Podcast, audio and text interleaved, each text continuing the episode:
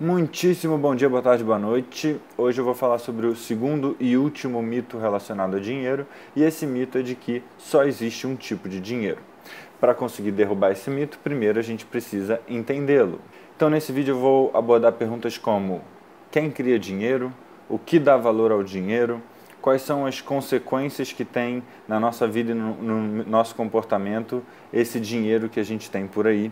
E algumas outras coisinhas que eu acho que vão ser interessantes também. Vale ressaltar que esse vídeo é mais uma visão crítica, já que eu tenho uma agenda aqui nada escondida, que é de mostrar outras possibilidades que eu acho que complementam esse dinheiro que a gente tem hoje e podem cuidar de algumas das sombras dele. Então eu vou focar mesmo em fazer uma crítica, não quero aqui que pareça que eu estou jogando isso tudo fora e que eu acho que é tudo muito ruim, tá bom? Mas então vamos lá. Em relação a esse mito de que só existe um tipo de dinheiro, vamos entender esse dinheiro que a gente tem hoje. É, uma vez eu fui dar uma aula sobre gestão financeira pessoal, dentro de um curso maior, eu fui dar uma aula que estava relacionada a essa coisa da história do dinheiro e tal. É, e eu perguntei para a galera, isso copiando o trabalho do Bernardo Lataie, que eu gosto muito, e adaptando ele para o Brasil, eu falei assim: bom, gente, a vovó dizia que dinheiro não nasce em árvore, né?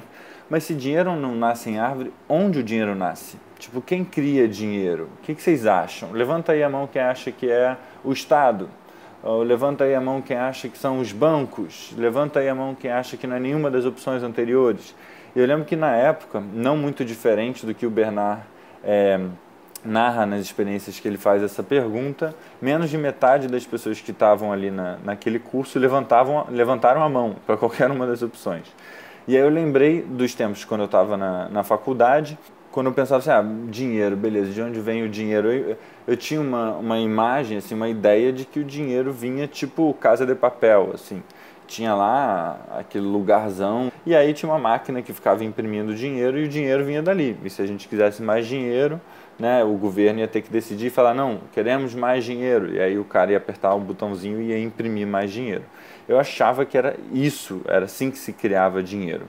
Hoje, vou dar aqui é, estimativas bem conservadoras, mas hoje é seguro dizer que mais de 90% do, do dinheiro no mundo não é criado dessa maneira é, e muito menos criado pelo Estado ou pelo Banco Central. O, o, o dinheiro hoje ele é criado por bancos comerciais. 90, mais de 90% do dinheiro que a gente tem hoje é criado pelo Santander, pelo Itaú, pelo Bradesco e por aí vai. Mas você pode estar pensando, calma aí, mas o Santander, o Itaú, o Bradesco, ele tem essas casas, eles ficam imprimindo dinheiro? Não. Mais de 90% do dinheiro são arquivos digitais num computador. São é, bitzinhos mesmo guardando lá. Você tem 10 mil reais na tua conta, eu tenho 5 mil reais, o outro tem 200 mil reais, o que seja. São só aqueles numerozinhos mesmo. A nota para acompanhar é, esse dinheiro não existe. Então, mais de 90% do dinheiro no mundo é hoje arquivos digitais e mais de 90% dele não é criado pelo Estado ou pelo Banco Central. Então, assim, esse é um tema muito complexo, não é simples mesmo. É, eu vou tentar, para variar, simplificar sem ser simplista.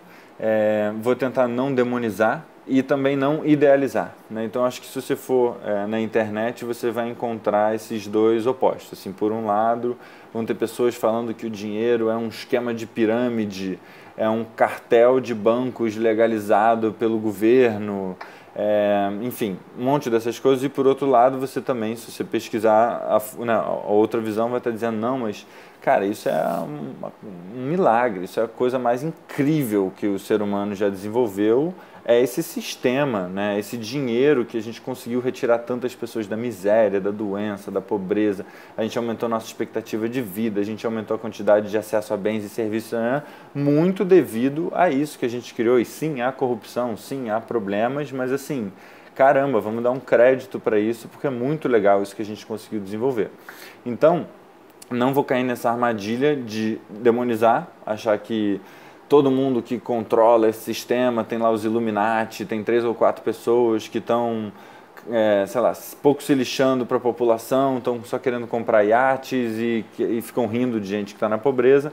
E nem vou para outro lado de falar que essas são pessoas todos super bem intencionados, só tem anjinhos lá e tudo que a gente tem de sofrimento no mundo é porque realmente é impossível. Então, assim, é, são instituições humanas, foram criadas por seres humanos que estão sujeitos às suas limitações, tanto do ponto de vista de ignorância, quanto do ponto de vista de ética, né, de possibilidade de estar a serviço do outro. Então vamos analisar mais fundo, né? Além de ser criado na sua maior parte por bancos comerciais, como que esse dinheiro é criado no fim das contas? Se o banco comercial não tem a maquininha lá de imprimir dinheiro, como é que ele cria?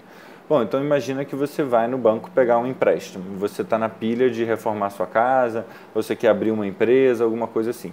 O que eu achava, antes de eu é, olhar um pouco mais a fundo, era assim: vamos supor que você, sei lá, ganhou uma grana, é, juntou 30 mil reais e botou essa grana no banco. Aí você tem 30 mil reais lá guardado e o banco te paga, para simplificar aqui, meio por cento ao mês. Aí eu chego lá no banco, eu quero 10 mil reais, aí o banco chega para mim e fala: ah, eu tenho aqui, ó eu tenho 30 mil do fulaninho guardado, eu posso te emprestar 10, mas eu vou ter que te cobrar 1% ao mês ou 2% ao mês. E aí qual era o dinheiro que o, que o banco ganha? É a diferença entre o que ele te paga de 0,5% do que eu pago para ele de 1%, essa era a grana que o banco ganha. É assim que funciona? Mais ou menos. É também assim. Só que se eu chego lá no banco e peço lá um dinheirinho que eu preciso para reformar minha casa para abrir minha empresa, o banco vai olhar segundo os critérios que ele define se faz sentido ou não ele, emprestar dinheiro para mim.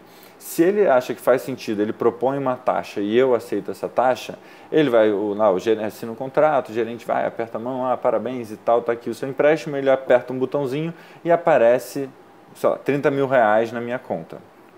Esses 30 mil reais eles não vêm de nenhum lugar. Esses 30 mil reais eles foram basicamente criados nesse momento. Do nada, alguém poderia dizer. Mas como assim o banco te deu um dinheiro que ele não tem? É meio que isso mesmo. Ah, mas o banco pode criar dinheiro infinito, então todo mundo que entrar lá no banco pode pedir, o dinheiro pode sair dando e inventando dinheiro? Não, não é bem assim. Então, ao longo da história, por mil motivos, a gente foi criando sistemas é, que dava um limite para o banco, né, que dá um mínimo de segurança e estabilidade, pelo menos teoricamente, mas que ao mesmo tempo deu uma certa agilidade para a economia. Então, assim, para que, que a gente precisa só emprestar o dinheiro que a gente tem se não é todo mundo que vem aqui querer sacar o dinheiro na mesma hora? Né? Então, vamos começar a dar um pouquinho mais do que a gente tem. E aí tiveram bancos que deram demais, aí quebraram e foi horroroso, então a gente começou a criar leis para teoricamente trazer uma estabilidade para esse sistema. Mas assim, o fato é que sim, o banco empresta dinheiro que ele não tem. Ah, mas ele não tem que ter um lastro, não tinha aquela história do ouro, né, barras de ouro e tal. Essa história existiu por um tempo, mas ela não existe mais. Não tem hoje é, nada material que dê é, valor ao dinheiro.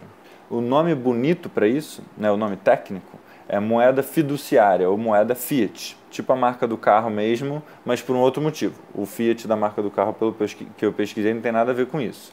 O Fiat, se você lembra no, no se você assistiu também, né? O mito 1 em relação ao dinheiro, eu falei que o dinheiro poderia ser talvez uma das religiões mais bem disseminadas no mundo. Eu lancei essa provocação.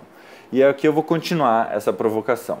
Não sei se você está ligado é, mas na Bíblia, né, num dos livros mais importantes da, da nossa história, o início da Bíblia tem uma referência a isso que eu estou falando agora, que é o fiat, né, o dinheiro fiat, a moeda fiduciária. Eu estou usando dinheiro e moeda aqui como sinônimos, não são exatamente, mas acho que para os fins aqui não tem problema. Então, essa moeda fiat, é, esse fiat está lá no início da Bíblia. Eu tenho aqui uma cópia da Bíblia, que a minha avó me deu, e a Bíblia começa assim, para quem conhece a Bíblia, talvez eu esteja citando errado, mas é no livro 1, Gênesis 1. É assim: No princípio, Deus criou o céu e a terra. A terra estava deserta e vazia. As trevas cobriam o abismo e o Espírito de Deus pairava sobre as águas. Deus disse: Faça-se a luz. E a luz se fez. Deus viu que a luz era boa, Deus separou a luz das trevas, e aí vai continuando. Esse faça-se a luz é famoso, né? você já deve ter ouvido falar isso. Em outra língua, no latim, faça-se a luz é fiat lux. Sim, tipo o fósforo mesmo. Fiat lux é faça-se a luz. Então, a moeda fiat que a gente tem hoje, ela é criada basicamente como Deus criou a luz mesmo na Bíblia, né? A gente do nada opera um milagre e a gente faz se materializar, a gente cria dinheiro e a gente acredita que esse dinheiro tem valor. Então, quando eu digo que o dinheiro é uma religião muito bem disseminada, eu realmente não estou brincando, é uma provocação, mas é uma provocação com alguma base de realidade, pelo menos na minha percepção. É, por que, que isso é importante para a nossa exploração aqui? Por, por que, que eu trouxe a história da Bíblia e tudo mais? Porque esse dinheiro que a gente tanto valoriza, isso foi um processo de milhares de anos de evolução, mas esse dinheiro que a gente tanto valoriza hoje, ele só tem valor porque você acredita que ele tem valor. Realmente há uma semelhança com a ideia da religião, tem muito a ver com fé, o poder que o dinheiro tem. Você acredita que ele tem valor, então ele passa a ter valor. Mas por que, que você acha que ele tem valor? Bom, provavelmente você desde pequeno viu as pessoas usando, viu que ele tinha valor, viu que outras pessoas acreditavam que ele tinha valor também. Outras pessoas vendiam seu tempo, né, vendiam seu conhecimento, trocavam as coisas que tinham em casa por aquilo que são essas notinhas que depois você tentava usar no cabeleireiro, ou no padeiro, ou no fisioterapeuta, onde quer que seja, e lá eles também aceitavam isso. Então, a partir do momento em que todo mundo começou, todo mundo começou ou continuou a acreditar que ele tinha valor, ele realmente passa a ter valor. Mas é importante dizer que o valor dele para aí não tem nenhum valor intrínseco à moeda, ou seja, não é uma banana que você pode comer, não é uma casa onde você pode morar. Se você pensar o dinheiro que você tem aí na sua carteira, essas notinhas, para que, que você pode usar elas? Se outras pessoas não aceitassem, para que, que você ia usar isso? Para acender uma churrasqueira? né, ou para fazer alguma anotação, alguma coisa assim, mas assim, ele não tem um valor intrínseco a ele. Mas você pode estar pensando assim, cara, não pode ser tão simples, tem mais coisa aí, tá muito simplório. Sim, tá muito simplório. Acho que tem pelo menos mais um fator importante que dá valor ao dinheiro, esse real, né, ou dólar, que seja, que é o seguinte: o Estado ele dá um belo incentivo para ele valer, que é o Estado aceita pagamento de imposto em real. Né? Então, você quer pagar o seu IPVA, você quer pagar o seu IPTU, você é um empresário, tem que pagar lá no fim do mês o FGTS ou o ICMS ou o que seja, você só pode pagar isso em real. Se a gente cria a nossa moedinha aqui, os YouTubinhos, e a gente começa a trocar entre nós os YouTubinhos, se você acredita que tem valor e eu também, e outra pessoa também, e outra também, e outra também, e a gente pode girar entre nós bens e serviços que a gente precisa para satisfazer nossas necessidades, tá ótimo, a gente pode ir fazendo isso. Só que chegou no início do ano, você tem que pagar o IPTU da sua casa, você tem que pagar o IPVA do seu carro, os YouTubinhos não vão servir. Né? Então, se, se você viu o vídeo 1, você vai lembrar, ou, ou não, que é, o Estado ele tem um papel central na criação do dinheiro que a gente tem hoje, né, esse tipo de dinheiro que a gente tem, e eu falei na manutenção, só que eu não falei como. Né? Então, aqui está um pouco do como. O Estado dá valor ao dinheiro hoje dessa maneira. Você só pode pagar imposto com esse tipo de dinheiro que ele banca, vamos botar assim, que ele assina embaixo. Mas a brincadeira não termina aí. Né? A gente ainda não entendeu o mito por completo, que só tem um tipo de dinheiro. Então, beleza, ele é emitido ali pelos bancos, beleza, o Estado só aceita imposto com ele e tal. Mas, assim, uma moeda, se você desenha ela, você arquiteta uma moeda. E tudo que a gente cria expressa uma ideia expressa um sistema de valores, um sistema de crenças. É como, por exemplo, na sua empresa. A maneira como você organiza lá o sistema de incentivos, se você bota remuneração variável individual, isso impacta a maneira como as pessoas participam da sua empresa, né? como elas agem no dia a dia, como elas tomam decisões. E aí talvez você pode estar pensando, ah, como assim, cara? Dinheiro é só dinheiro. Né? Ele não me torna mais competitivo, mais ganancioso, mais egoísta ou o que quer que seja. Ele não carrega nenhuma filosofia, ele é neutro. Isso não é verdade e é aí que para mim o papo fica mais interessante. Alguns diriam que o dinheiro que a gente tem hoje, e eu defenderia essa ideia, ele tem na sua raiz um incentivo para o curto prazismo, uma pressão para um crescimento que tem que acontecer, senão o sistema quebra. Ele gera concentração de riqueza quase que por design, ele gera desgaste de tecidos sociais, ele gera redução de senso de comunidade, pertencimento e ele gera erosão da vida na Terra. É, então, além de ser criados pelos bancos e só ter valor na confiança que a gente tem nele, características da maneira como esse dinheiro está desenhado hoje, é, tem algumas outras coisinhas. Né? Então, para começar, o dinheiro ele é criado como dívida. Né? Então, você chega no banco, pede 30 mil, você, ele é criado naquele momento em que você passa a dever 30 mil, só que você não deve 30 mil, você deve 30 mil mais juros. E essa parte é importante. Porque para cada real que se cria hoje, se espera de volta mais do que um real. Então, dito de maneira simples, se você pensar sistemicamente, é como se a gente estivesse numa dança de cadeira, dança das cadeiras, não é assim que fala?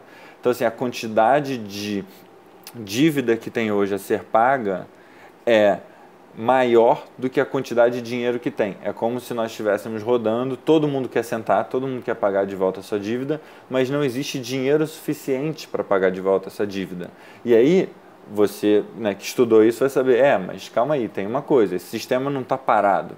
A todo momento tem uma nova pessoa pegando dívida e a partir do momento que essa pessoa pegou dívida, aí vai se criar mais dinheiro que vai ser suficiente então para você que pegou a dívida ontem pagar de volta, porque não tinha o dinheiro para você pagar os juros. Mas agora que um outro fulaninho pegou uma dívida nova, criou-se dinheiro para você pagar esses juros. Só que aí esse cara que pegou o dinheiro agora, ele pegou esse dinheiro com juros, então ele precisa pagar de volta esse dinheiro com juros que não existe. E aí vai ter que ter um novo fulaninho que vai pegar mais dívida e vai, vai gerar dinheiro para você. Então você já entendeu como é que é esse esquema. É assim que a roda vai girando. E aí não teria problema nenhum, ou sei lá, talvez tivesse outros problemas, se a gente não olhasse para a natureza do crescimento. Né? De onde vem o crescimento econômico? De onde vem o pagamento dessas dívidas? O que, que satisfaz esse crescimento e faz que seja possível a gente pagar essas dívidas? Você vai poder ver respostas de várias naturezas. Por exemplo, alguém pode falar que é o conhecimento humano, é o esforço humano, é, melhorias em tecnologia, é, hoje cada vez mais dados né, e bits e bytes voando por aí ok, isso gera crescimento, mas como hoje é um dia para a gente fazer uma visão mais crítica, eu gostaria de nomear algo que eu falei no vídeo de economia circular, que é um dos grandes propulsores de crescimento econômico é a degradação ambiental. E o Brasil é um caso clássico disso, né? Então, assim, para hoje o nosso Brasil crescer, o que, que a gente precisa, da maneira como a gente tem feito as coisas? A gente precisa de um solo mais infértil, um solo mais envenenado. A gente precisa de degradação das nossas florestas, derrubar florestas, a gente precisa de um ar mais poluído, a gente precisa de montanhas mais cavadas e todos os riscos que a gente está conhecendo agora cada vez melhor, infelizmente, os riscos que tem essa operação da gente cavar montanha e tarará. E é, então o nosso crescimento econômico ele está acoplado. Quanto mais a gente cresce, mais a gente degrada assim, teoricamente tem que ser assim? Não.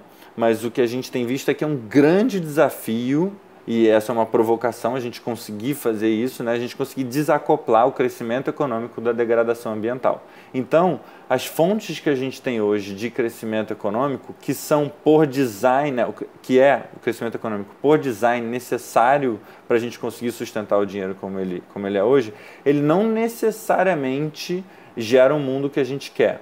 Então, assim, eu não estou aqui advogando, que fique bem claro, não estou advogando pelo decrescimento econômico. Esse é um tema bem legal que a gente pode explorar, mas o que eu quero criticar aqui é que hoje a gente usa crescimento econômico como proxy, ou seja, como um sinônimo de que as coisas estão melhorando. E não é bem assim. O crescimento econômico ele pode inclusive significar perda de qualidade de vida porque uma população doente compra muito remédio e tem que ir muito ao médico, e uma população violenta compra muita arma e usa muita ambulância e muita prisão, e tudo isso é muito caro e tudo isso gera crescimento econômico, mas não necessariamente isso significa que a gente está caminhando para uma direção que a gente gostaria. Então, o que eu acho que é importante de ficar claro aqui é que existe essa teórica natureza humana do Homo economicus que já caiu, né, para quem estuda economia mais recente, não só os economistas clássicos e tal, já caiu essa ideia de que o ser humano é um ser que só quer maximizar o seu próprio bem-estar, egoísta, tarará, tarará,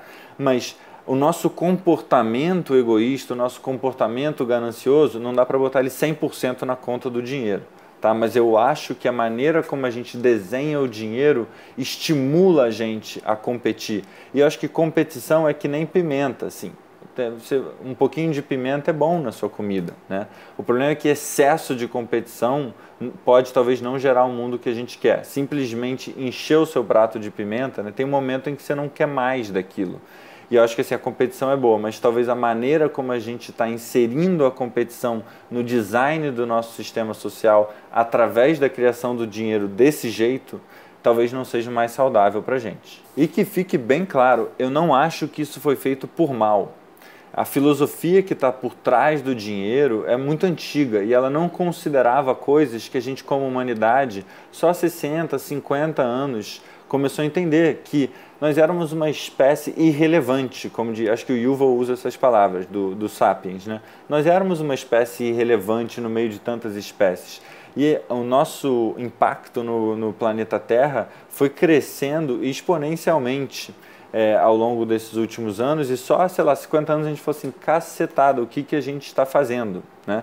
Então, assim, eu não acho que foi por mal. Lá atrás a gente não precisava mesmo ficar prestando tanta atenção assim, porque beleza, sujou esse rio aqui, vai para o outro, as coisas que a gente fazia nem eram tão poluentes. Então, assim, não acho que foi por mal é, que a gente criou o dinheiro desse jeito. Acho que nem era necessário questionar tanto a expansão do mercado ou algo assim. Mas eu acho que hoje chegou no momento da gente começar a olhar para isso e atualizar a nossa visão de mundo e atualizar o nosso design das nossas moedas. Só um, um último é, adendo antes de terminar a definição desse mito, que o dinheiro só tem esse jeito de existir, é que é, quando o dinheiro é criado pelo banco, é, ou quando né, o banco resolve te emprestar, ele está seguindo um certo critério para te emprestar do que, que é bom, o que, que é um bom empréstimo a ser feito, o que, que é um bom investimento a ser feito né, em outro âmbito parecido.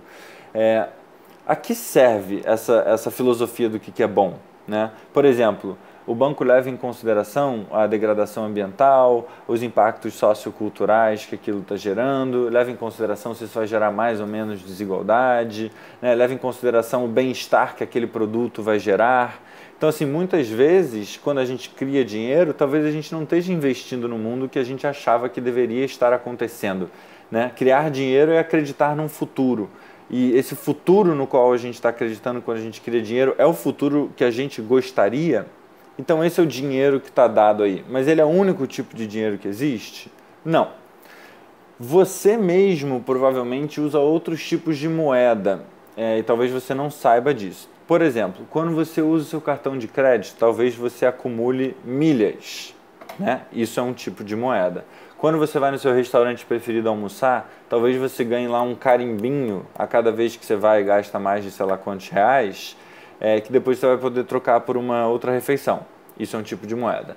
Quando você vai no seu posto de gasolina mais próximo e abastece lá, você ganha quilômetros. Esse é um outro tipo de moeda. E aí você pode estar falando assim, não, calma aí, cara, você está forçando a barra. Né? Isso é só tipo um programa de vantagens, né? a gente vai dar algum outro nome para isso. Mas eu acho que é muito importante dar esses exemplos, não porque eu acho que eles vão resolver os problemas do mundo, está muito longe disso, mas que de alguma maneira eu quero mostrar para você que você já está nesse mundo é, de usar outros tipos de moeda e por definição, ou pelo menos na definição que muitos autores usam e eu gosto, isso é uma moeda, isso é um tipo de dinheiro. É um dinheiro que é emitido pelo posto de gasolina que te dá acesso a determinados produtos ou serviços que ele define. É uma moeda que está ali circulando. Né? Assim como as milhas, você não pode usar milha em qualquer voo, em qualquer dia, para qualquer lugar. Né? Aquela, a própria operadora de cartão, ela emite um tipinho lá de dinheiro que você pode usar para comprar o que ela define que você pode comprar. Faz sentido que isso funciona como uma moeda? Agora, esses são alguns exemplos de moeda é, que assim basicamente te incentivam a consumir mais de um determinado estabelecimento ou de uma determinada rede de estabelecimentos. É, realmente, eu não acho que isso vai contribuir tanto para a redução do sofrimento no mundo, é, vai basicamente aumentar o consumo. Né? É uma maneira, e assim, não tem problema nenhum se fizer sentido para sua empresa, se você tiver determinadas coisas, recursos que estão ociosos, você quiser botar isso para rodar, isso que as companhias aéreas fazem. Né?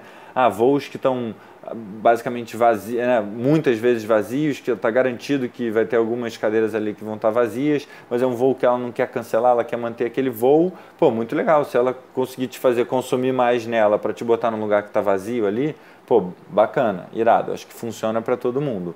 Mas há outros tipos de moeda. Por exemplo, é, imagina uma moeda criada numa favela para fortalecer a economia daquela favela. Não sei se você sabe, mas o Brasil é referência mundial nisso Imagina uma moeda que é emitida toda vez que você recicla alguma coisa. Imagina uma moeda que trata a hora de todo mundo como tendo o mesmo valor. Imagina uma moeda que financia a distribuição de orgânicos, de alimentos orgânicos, usando alimentos que iriam apodrecer. Imagina uma moeda que não ganha valor com o tempo, uma moeda que perde valor com o tempo e apodrece, assim como todas as outras coisas no mundo. É, imagina uma moeda que qualquer pessoa numa comunidade específica pode emitir, que não precisa de um banco, que eu posso emitir, você pode emitir, nosso amigo pode emitir também é, sem ninguém mediando essa emissão. Quais seriam os impactos no nosso dia a dia se nós complementássemos ele com uma série de outras soluções e incentivos para a gente trocar outras coisas de outras maneiras? E vale ressaltar, não é uma alternativa, é um complemento. Então eu tenho me motivado muito com experiências que eu tenho visto nessas áreas né, de criação de moedas e também que eu tenho participado. Não estou falando aqui de, ai, vamos criptomoedas, bitcoins e tal. Acho que eu vou até fazer algum comentário sobre isso, mas o que eu quero trazer aqui é outra vibe. É, e a gente pode entrar nas criptomoedas também se vocês quiserem. Mas no meu próximo vídeo a ideia é a gente seguir recriando, entendendo e recriando esse mito essa religião que a gente compartilha, que é a crença no dinheiro, vendo outras possibilidades e trazendo finalmente é, exemplos práticos e projetos que eu acho que agora que eu é, semeei, né, de preparada nesse solo, a gente consegue trabalhar em cima desses exemplos tá bom? Então se você curtiu, dá like, aquele esquema. Segue aqui o canal, estou bastante empolgado com as pessoas que estão acompanhando, muita gente que eu admiro está aqui junto, eu fico muito honrado com isso. Muita gente que eu não conheço, eu acho isso muito legal também.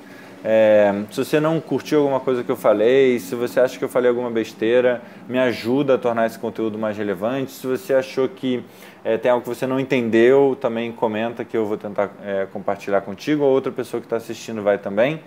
É, e é isso. Ou se você achou maneiro, comenta aí também. Vamos seguir junto nessa troca e vamos reduzir o sofrimento nesse mundão a partir da nossa ação individual e coletiva. Valeu, um beijo e até a próxima.